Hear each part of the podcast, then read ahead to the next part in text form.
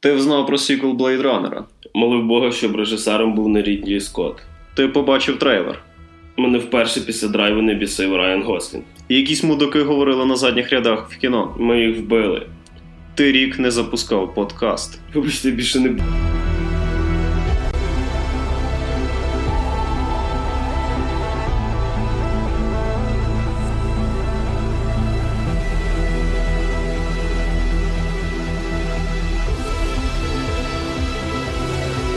Після розповіді про віскі, Оксфорди і чорні костюми трійки ми передягнулися в довгі-довгі пальта.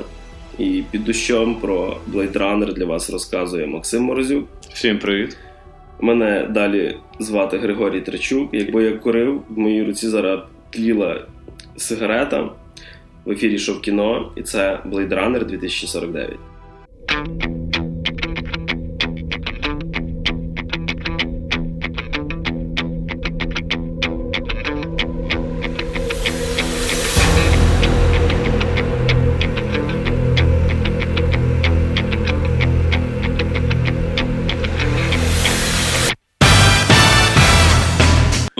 Недавно ми повернулися з кіно. Е, Кіно, яке фанати чекали більше 30 років. Ну, напевно. 35, якщо бути більш 35, якщо бути, да. Недавно навіть виходило кілька років назад, виходив на, на Blu-ray супер-супер режисерська версія 30 років спустя. Ага. Типу- З новими кінцівками фільму, з новими акторами, там, не знаю, покращеними спецефектами і так далі. Тобто вийшов сіквел довгоочікуваного Блейдранера, який колись був знятий по книжці Філіпа Діка, чи сняться андроїдами електровівці. Якщо хтось матиме можливість, візьміть, почитайте. В принципі, е, Філіп Дік дав поштовх дуже, дуже сильний для розвитку кіберпанку, для розвитку фантастики. І е, якщо почати копати, то в кінці 2000-х майже кожен другий фантастичний фільм був заснований на Філіпу Діку починаючи з Minority Report. Е, З Шварценеггером був ще колись фантастичний фільм, так само Total Recall. А, Забути згадати, все. згадати все. Забути все. Доволі крутий письменник, який сформував практично цілий жанр. Навіть сам е, Вільям Гібсон почав писати, е, основуючись вже на фільмі, навіть першому у Blade Runner. Тобто Нейроманта він писав, дивлячися фільм по Такий фанфік написав після перегляду кіно. Такий, о, такий оригінальний чувак. От. І, е, чесно кажучи, е, очікування були десь на рівні, ну, майже на рівні очікування зоряних війн, коли ти довго-довго чекаєш, і ти дуже боїшся про І так складаєш руки в молитовній позі, хоч би режисером був не Рідлі Скотт, не Да. Рідлі Скотт, не Рідлі Скотт, особливо після чужого завета. То. Чесно кажучи, е, Рідлі Скотт не режисер, Рідлі Скотт виконавчий продюсер. І слава Богу. Да, і на, на місце режисера сів Дені Вільньов, режисер, який зараз доволі на піку популярності. Особисто для мене зняв один з кращих фантастичних фільмів останніх років це Arrival Прибуття. Фільм, від якого я теж нічого не чекав. І здається, що ем, зня, зняти продовження Блейдранера дали в ті руки, В правильні в правильні руки.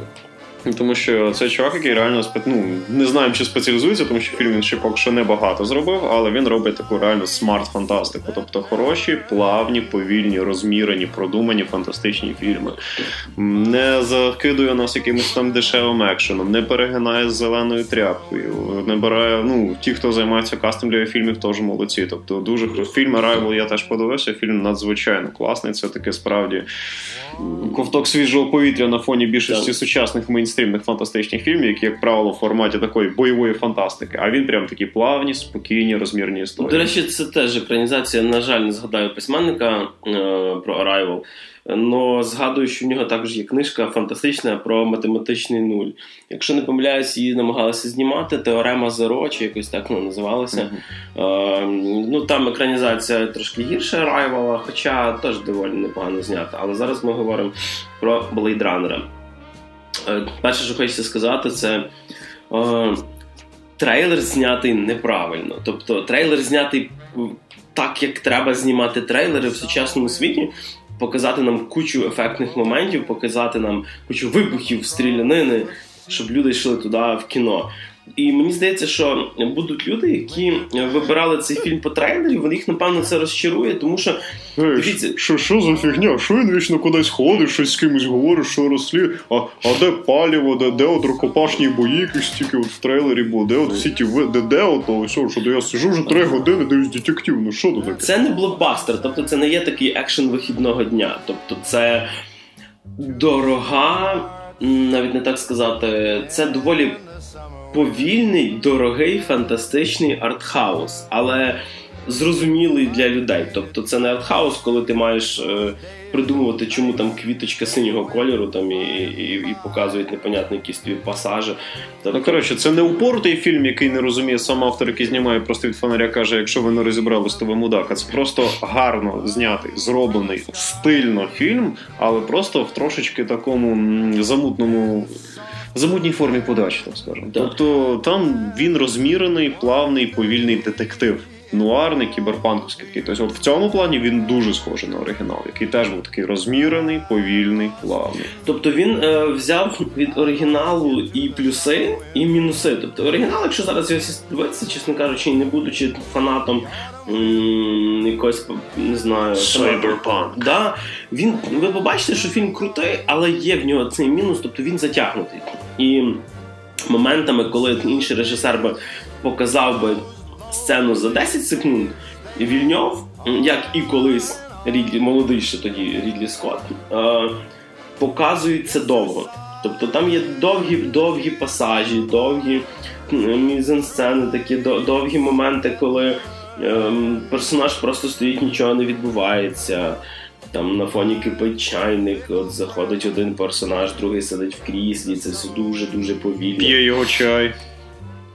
От, Тобто. М- а трейлер зняти ніби це екшен. Тобто, якщо дивитися трейлер, це ніби ми дивимося трейлер до якихось трансформерів, ну, без роботів. Ну, суть в тому, що фільм, ну, по-перше, такий доволі довгий, і він справді місцями трохи розтягнутий, але це в свою чергу Ну, особисто мені складно сказати мінус це чи плюс, тому що так, фільм займає три години, і ти не завжди можеш виділити три години на фільм, якщо ти зайнята людина. Але з іншої сторони, це дає тобі можливість краще зануритись в фільм. Тому що останнім часом ця тенденція до трошки скорочення хронометражу фільму вона приводить до того, що. Дуже скрупульозно це все робиться. Тобто, якось воно занадто дьоргано, занадто швидко, і ти якось не встигаєш прямо це. Тобто, сценарист і режисер старалися якомога більше всунути в той хронометраж, і вийшла повна каша, ти можеш просто запутатись або якоїсь вагомої деталі просто не замітити. Тут фільм цим не за це ти фільм цей не осудиш. Він справді нормально в цьому плані плавна подача, да, трохи затягнута, але при цьому ти чітко нормально все розстріляєшся по полочкам, mm-hmm. крім кількох нюансів. А, до речі, ем, скажімо, Вільньов дуже класно передав ем, то, як знімався оригінал. Можливо, тут ще. Е, Кілька клітин в мозку Рідлі Скотта не дуже деформувалися в формі релігійних відсилок. Чужий, перепрошую, sorry, закашлявся. І е, Вільньов правильно показує. Тобто навіть коли там є зелена тряпка, вона знята е, в стилі старого фільму. Тобто це таке потрьопане майбутнє, коли нам показують реально фантастичні речі, але ти розумієш, що ці речі зношуються. І на відміну від того, що фільм нас великий дуже, він реально там майже три. Мені здається, знаєш, було б дуже круто, якби він йшов 2 години 49 хвилин, так як Blade Runner 2049. Це було б прикольно. Можливо, і була така ідея, але швидше він занадто увлекся монтажем. Um, і так як фільм у нас доволі довгий, е, тут насправді не сильно багато подій. Тобто фільм доволі камерний. І це класно, тому що чим менше персонажів, тим ти більше з ними часу проводиш, і тим більше ти якось, можливо, чи переймаєшся ними, чи ну, чи з ними починаєш якось, можливо, і переживати. Хоча, е, як я говорив раніше, Райан Гослінг мене тут вперше не бісить. Але я зрозумів, я зрозумів, коли він мене не бісить, коли він мовчить. Він вміє показувати такі мовчазні переживання емоції. Е, і дуже класно, що Глеснінг не сильно багато говорить. Це це особисто. Ну, мовчить мовчки стоїть він такий доволі там часто. Mm. Тобто є такі моменти, коли він такий доволі здуманий. Ну ні, ну він хороший актор, просто особисто мені він не дуже подобається в цілому. Тобто актор він, звісно, кльовий. Так, але, але от в плані е, грати в фільмах, де. Е, скажімо, нуарне потрьопане майбутнє, сигари і т.д., він туди чисто по харизмі, думаю, підходить. Ну, він знімався вже в фільмах подібного формату. Він у всіх цих гангстерських movie був, і в драйві він був, який теж такий доволі мінорний багатьма місцями. Тобто, в всяких моторошних фільмах він непогано виглядає. Просто особисто в мене не дуже. Це я хотів би просто чуть-чуть інакше актора. От і все.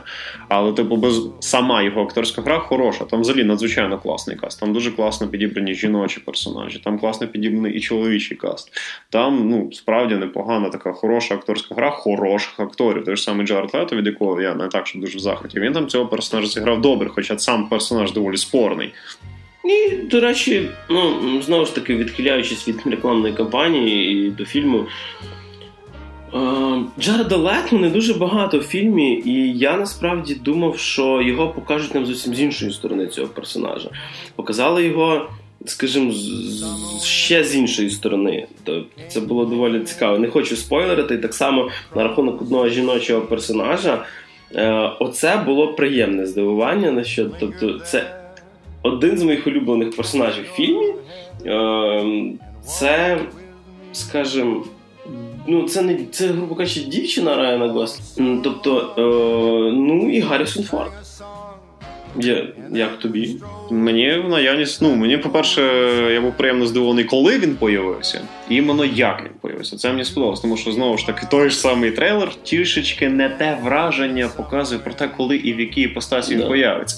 В той час, як безпосередньо вже в фільмі, він появився, по-перше, в зовсім інакший час, ніж я розраховував, тому що я думав, що там буде трошечки інакше між ними взаємодія в фільмі. Ну да. Я... То я я думав, що буде таке, знаєш, доволі дурацька зав'язка в стилі там він знайшов його чуть ли не з самого початку. Вони і там раз...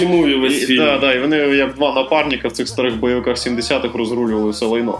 В фільмі все зовсім інакше і набагато цікавіше. І класно. Мені здається, що це зробили так само в угоду тому, що е, перший фільм був доволі давно, і якщо виключити один-два моменти, в принципі, другий фільм можна дивитися, не бачиш перший. Ну, дуже складно сказати. Ну, в принципі, деякі. Ну, їх, звісно, не два-три, я думаю, буде більше. Тобто, скажімо так, якщо ви не дивились оригінал і не дивлячись оригінал, будете дивитись другу частину, то ви втратите мінімум 30% шарму продовження. Ну так. Тобто відсотків 30 це мінімум. Це якщо ви так, типу, крізь пальці дивитесь. Сюжетно ви не втратите. Історія зрозуміла. буде. Історія чітка, історія нормальна. Це, типу, скажімо так, нова історія. Про а все, що вам треба буде знати про попередній фільм, вам потихеньку, помаленьку, маленькими крихтами розкажуть в другому. Але просто якщо ти дивився перший, це все набагато якось цікавіше виглядає. Тобто в цьому розумінні. Ну і звісно, класно зробити. Ну я так собі зробив, просто я передивився старий там за тиждень, грубо кажучи, до фільму. Mm-hmm. Бо я його дивився багато-багато років назад, я вже не настільки, чесно кажучи, пам'ятаю. І да, передивитися його зараз, це е, деякі моменти стали більш зрозумілі. Там пару імен згадалося, якихось Ну, з часом, тобто, ще такий момент, як вік перегляду. Тобто, ти подивився щось там, де ну я, наприклад, Blade Runner вперше подивився там у нас на телеканалі 1 плюс 1, там ще в цьому перекладі веселому, так треба продакшн. Uh-huh. Там ще коли зовсім малий був, і фільм мені здався нудним, не цікавим, але дивитись було нічого, ну додивилися. Це те саме, що в 9 років хрещеного батька подивитися. І ти, і ти засинаєш. Да. От. А потім десь пару років назад я вирішив його передивитись, тому що поки я ріс, я читав про всякі там різні ці штуки, і виявилося, що це одна з ікон наукової фантастики в кіно. Я такий, ну окей, давайте глянемо. І тут я зрозумів, чому воно так описується, тому що в принципі фільм мені сподобався. Тобто, це фільм безумовно не для всіх, але він класний. Дуже хочеться виділити власне операторську роботу Роджера Дікінса. І якщо йому за це не дадуть Оскара, я навіть не знаю. Тобто, фактично, людина відома тим, що дуже дуже круто вміє знімати, і він ще досі не отримав Оскар. Тобто він протягом там 40 років кіно, практично, він ще досі не отримав жодного Оскара. Ну, науково-фантастичні фільми, як правило, в Оскара не особо популярністю користуються. Як правило, саме краще, що отримуєш, це Оскар за спецефекти. Тобто операторська робота дуже рідко нагороджується в цьому жанрі. Ну, але але вона в нього ще але вона тут, я не знаю, можливо, це буде тяжко оцінити людям, які чекають екшену, але власне постановка кадру це якийсь візуальний оргазм, тобто довгі пасажі міст, дуже багато е, гри зі світлом і з тінню. Я не знаю, там там реально є кадри, які хочеться от роздрукувати собі і в рамочку поставити. Mm, там іноді одна умовна сцена поділяється на декілька планів, тобто кількома різними планами. І ці плани дуже класно, так скажемо, розстановлюються по своєму порядку. Тобто скажімо так, є певні моменти, які мають доволі натурально виглядати. Тобто, умовно, хтось когось умовно, хтось когось зарізав. І щоб це не виглядало занадто мертво або неживо, просто операторська робота робиться так, щоб закрити певні моменти, які можуть виглядати неприродньо. І внаслідок цього типу, створюється доволі жива класна картинка. І це і таких випадків там чимало. Тобто там дуже класна іменно постановка, завдяки чому уникається зелентрепка. Він доволі олдскульно знятий, якщо чесно. Тобто там, де цього не уникнути, тобто якийсь там пейзаж міст роздовбаних якоюсь там світовою війною чи там біологічною зброєю, там само собою комп'ютерні, вони все одно дуже класно виглядають. Але при цьому комп'ютерний графік там ну. По мінімуму, наскільки це можливо, по крайній мірі, в форматі фільму. Тобто цей момент получився надзвичайно добре. Тобто постановка там не перевершена. І, власне, заслуга, скажімо, Дікінса в комбінації з музикою Зіммера тобі показує оце таке майбутнє, в яке ти віриш. Тобто ти віриш, що ем, люди в цьому всьому живуть. Тобто, Оце мені дуже сподобалось. І, і, і Цимір дуже класно підібрав музику, яка частково відсилалася до саундтреків оригіналу і додав свого. І гра навіть звукорежисурою, коли коли треба, музика тебе глушить. Коли треба, вона грає дуже тихенько на фоні. Мені це теж сподобалося. І з цими пасажами міст, пасажами всяких оцих ферм спочатку аудіо супровід теж зроблений дуже добре. Ну, фільм взагалі він просто тобто, зібрані такі суперкруті чуваки, які вміють класно знімати кіно. Тобто робота команди дуже класна. Тобто тут вже просто не придерешся взагалі до візуального стилю, в принципі. І дуже класно, що Скотт не пхався. А навіть якщо і пхався, то там де треба. Да. А знаєш, слухай, може він насправді там дуже багато старався свого натикати і там, і сям, і там. І вони такі зняли дві версії нового Blade Runner. Знаєш, одна нормальна, а одна спеціальна для нього. Там купа релігійних відсилок, всякого такого. Чуваки пхають свої голови, непонятно куди відкликаються на незрозумілі сигнали, ведуть себе неадекватно. І такий, О, нормально, нормально, мій Blade Runner. Буде буде Рідлі Скотт Edition і Дені Вільньов Edition. На, на Blu-ray вийдуть. Ще такі спеціальні два диски. Це один з кращих фільмів особисто для мене цього року. Місцями я від атмосфери втискався в крісло просто, чесно кажучи. Якщо ви хочете подивитися на хороший, ем, скажімо такий розумний, хороший, фантастичний фільм, ем, а особливо, якщо ви бачили попередню частину, це взагалі бігом в кіно. Просто нажміть на паузу, дослухайте потім, йдіть йдіть в кіно, в найближчий кінотеатр. От. В 2D. Ми ходили в 3D, чи на жаль, чи, на жаль, тому що сеанси в нас якось дуже по-тупому роз, розраховані. Тобто, Ну тобто, в нас був один 2D-сеанс в нашому розпорядженні, і він був просто в недопустимий час, тому що ми обоє після робочого дня в наступний день типу, пішли це дивитися. Це було неможливо. І ми не розуміємо, чому о, ну конкретно в нашому випадку ми не відчули ніякого 3D. Ні, це, ми... єдине, що ти міг відчути, коли ти знімаєш окуляри, ти бачиш розмиття. Тобто ефектів 3D-шних немає. Ну не було, по крайній мірі, в нашому випадку взагалі. Один... Ми не розуміли, чому ми сиділи в цих Один раз я, я чуть-чуть замітив, це коли маленькі оці камери літали навколо літу. Але це такий, знаєш, це коли це, це, це, це десь прирівнюється, знаєш, коли ти дивишся на 2D-кадр і там булька літає. Ну, ну і ще там вроді один раз, коли був один з фонів міста, там цей хмарочосних один з них. Трошки так гарненько. І все. Тобто, якщо вибирати між 2D 3D, ідіть в 2D, це нам це навіть ще більше оскулу додасть. Додасть оскулу, і, і насправді це буде менше навантаження на очі, бо якби ми не хотіли анаглів він давить трошки. І в них просто незручно сидіти. Так. А особливо, коли ти в окулярах просто ходиш щодня, і тобі на окуляри приходиться вдягати ще одні окуляри. Я розумію, І виглядає Гріша сам як персонаж якогось кіберпанковського фільму, коли так робить. Блін, це ще не знаю, якихось проводів навішати, скажу, що я косплеєр. Кібер Гріша. Головне кажу, не не чекайте від нього блокбастера. Це. Ні, ну як, це типу блокбастер, але це не екшен. Тобто так, ну, блокбастер це, це поняття це, масштабу. Це, не транс... це, скажімо так, це не той фільм, який ви бачили в трейлері до цього фільму. Це не месники в плащах. Да. Це просто такий нуарний детектив. Ну і дуже класно. Що мені сподобалось, що власне на Блейдранері колись е, черпали, скажімо, я не знаю, черпали ідеї е, творці Ghost in the Shell привода у латах анімешки. Вони черпали його звідти. І дуже класно бачити оце перекликання а, ідеї про штучне життя, штучно створене життя. І сама ідея, то якщо життя створене штучне, воно більше життя чи більше штучність якась. Тобто е, там дуже мені сподобалась фраза, коли людина питає: а оця от е, істота, вона типу справжня, чи вона реплікант? І чую відповідь: а якщо ти не бачиш різниці, то нащо взагалі задавати таке питання? Ця штука є в фільмі, вона не настільки. Е, розкрита як в е, тому самому аніме по Ghost in the Shell, тому що фільм не про це. Фільм не глобалістичний, він не показує нам е, якісь події про там війна, повстання, світ, оце от все. Ні, це камерна історія про трьох-чотирьох персонажів. І до кінця фільму вона нею і залишається. Вона не перетворюється в. Е, я не знаю, така якісь... кіберпанковська битовуха. Да, битовуха. Воно не стає, воно не стає, типу, там месниками кінці, знаєш. Тобто... І слава Богу. Так, от... Ну тобто, по суті, як і перший Blade Runner, який насправді був вкрай локальною історією, тобто стався певний інцидент. Він не приведе до якихось суперглобальних катаклізмів, але його треба осудити. Тобто, по суті, такий ментовський серіал. Але, але в кращих рисах. Вулиці розбитих ліхтарів 2049. Вулиці розбитих реплікантів. Ну, десь так.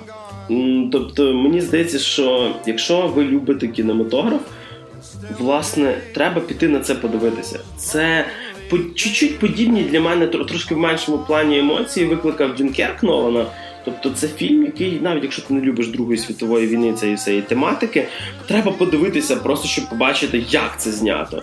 І так само Blade Runner – це та, так само знятий фільм, плюс тут є хороший сюжет. І є інтригуючі моменти, які от Круто, що не розкрили, не розкрили, не проспойлерили в трейлерах, всяких інтерв'ю і т.д. Я не знаю, я не хочу давати йому якоїсь десятибальної оцінки, просто всім, як це, всі всі пальці вверх і і, і йдіть дивіться. Йдіть дивіться Blade Runner. Ну що ж, мій вердикт буде такий. Почну з легеньких мінусів, така легесенька ложечка дьогтю для того, щоб трошки це все діло це, бо ми тут так облизали фільм, що просто капець. Фільм справді класний. Попри те, що в нього є ряд малесеньких дрібниць, які полягають Є просто деякі штуки, які трошечки суперечать основній історії. І Є певні дрібні незрозумілі речі. Можливо, вони є внаслідок, що я просто чогось не замітив, тому що фільм все-таки доволі об'ємний, але ну, здається, я чітко це замітив. Тобто є певні дрібні недоліки, які викликають декілька запитань. Але ці недоліки не мішають фільму все одно бути класним.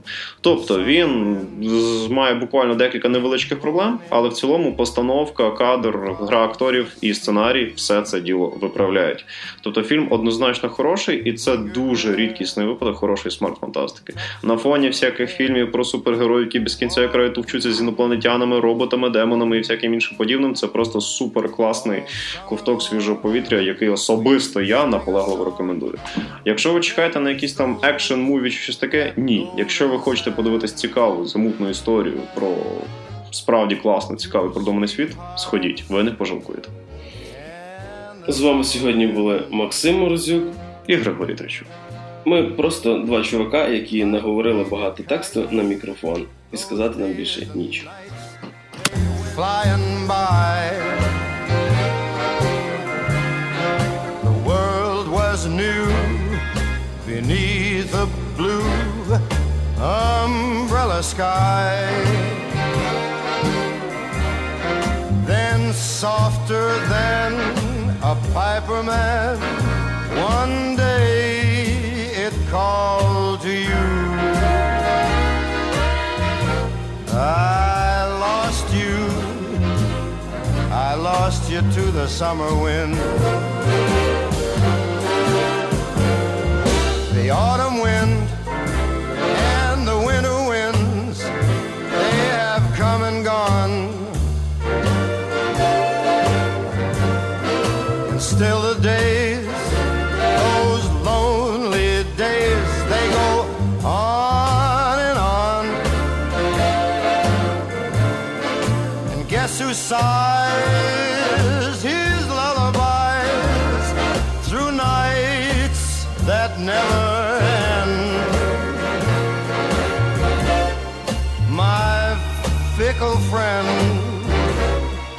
The summer wind,